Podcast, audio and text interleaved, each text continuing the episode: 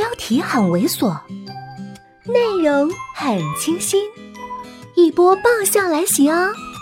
作者：金刚芭比，演播：余音。这么站了一会儿，小猫恢复原状，轻咳了两声，问我：“这两天怎么不来上班？”当然是躲你了。我这话还不敢讲，不过。想想孙云云，觉得自己的确过于不争了一点，于是闷闷的说：“我我想辞职。”宋子言没说话，只是周遭空气忽然变得有些冷。半晌，他才回答：“可以。”心里好像滞了一滞，在说话时微微带了鼻音。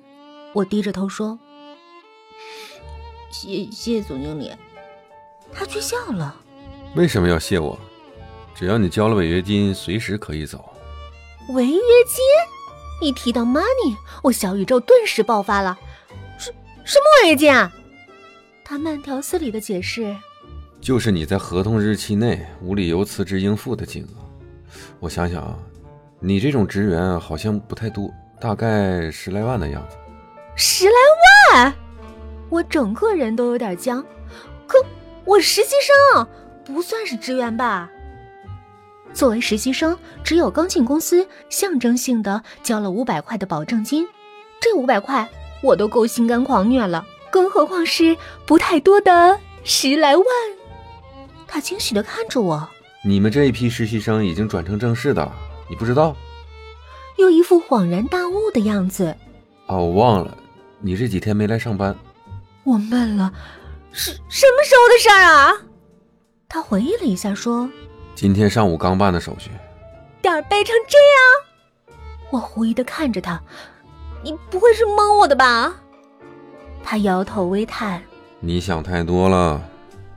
我继续以柯南犀利的眼神盯着他，会刚好这么巧？不要想太多。他一手轻轻捋着我的头发，因为就算你想再多也没有用。他笑得很惬意，声音也清纯好听。怎么看都是清俊斯文，让小女生心跳加速的存在。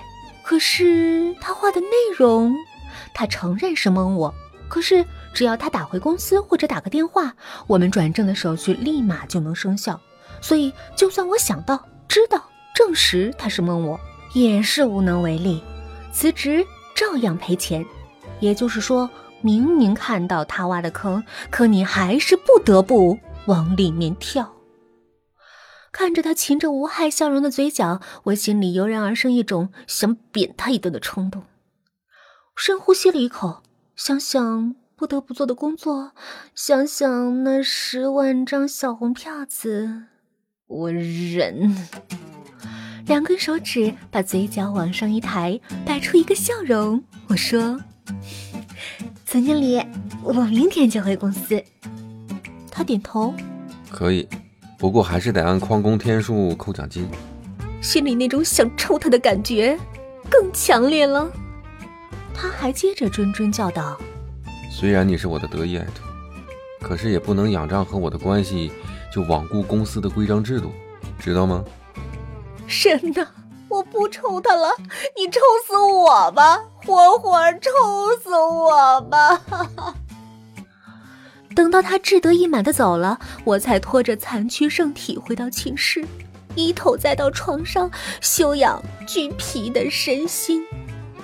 香雪一脸八婆的凑过来：“哎，宋子言找你干什么？”我抬眼：“如果说他是为了交代明天的工作来找我，你信不信？”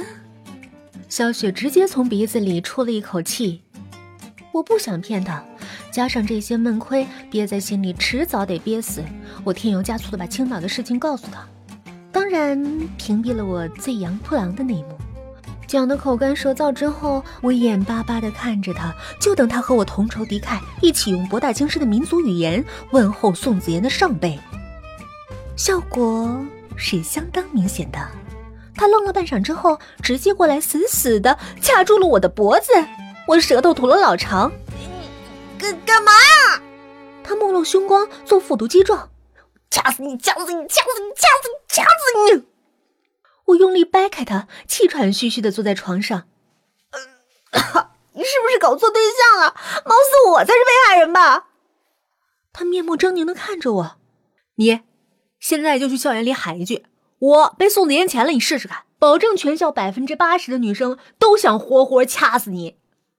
我拍拍胸脯，自我安慰：“ 好在还有百分之二十是明事理的群众。”他冷哼一声：“ 剩下那百分之二十是想亲眼看你被活活掐死。”等到我们都心情平复了，我才委委屈屈的问：“为什么我尊云一样遭遇，我比他还惨呢？你就这么区别对待啊？这能一样吗？”他看白痴似的看了我一眼，回答的理直气壮：“他那可是个老头子。原来区别对待的不是受害者，而是加害者。这样的思想是要不得的。”我反驳：“你不能以貌取人啊，而要看他们的性质，都是一样的恶劣，令人发指。”他扇凉风似的朝我摆手：“得了吧，你说实话，你对宋子妍真没企图？”没企图，你这么灰溜溜的回来吃哑巴亏啊？如果今天换成一大叔把你给钳了，你要不阉了他，我跟你姓。我像被人踩了尾巴的猫，我怒了。我哪有灰溜溜的？你看不到我悲愤的小眼神啊？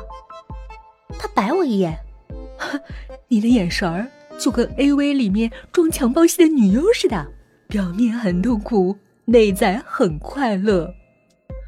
面对他强悍的比喻，我蔫儿了，爬回床上进行阿 Q 的反驳：“不知我者，问我何求？懒得跟你理论。”他却不依不饶，一张嫉妒的嘴脸伸过来：“嗨，你接下来打算怎么办啊？”我拿枕头蒙住头，哼，让猫儿躲得远远的。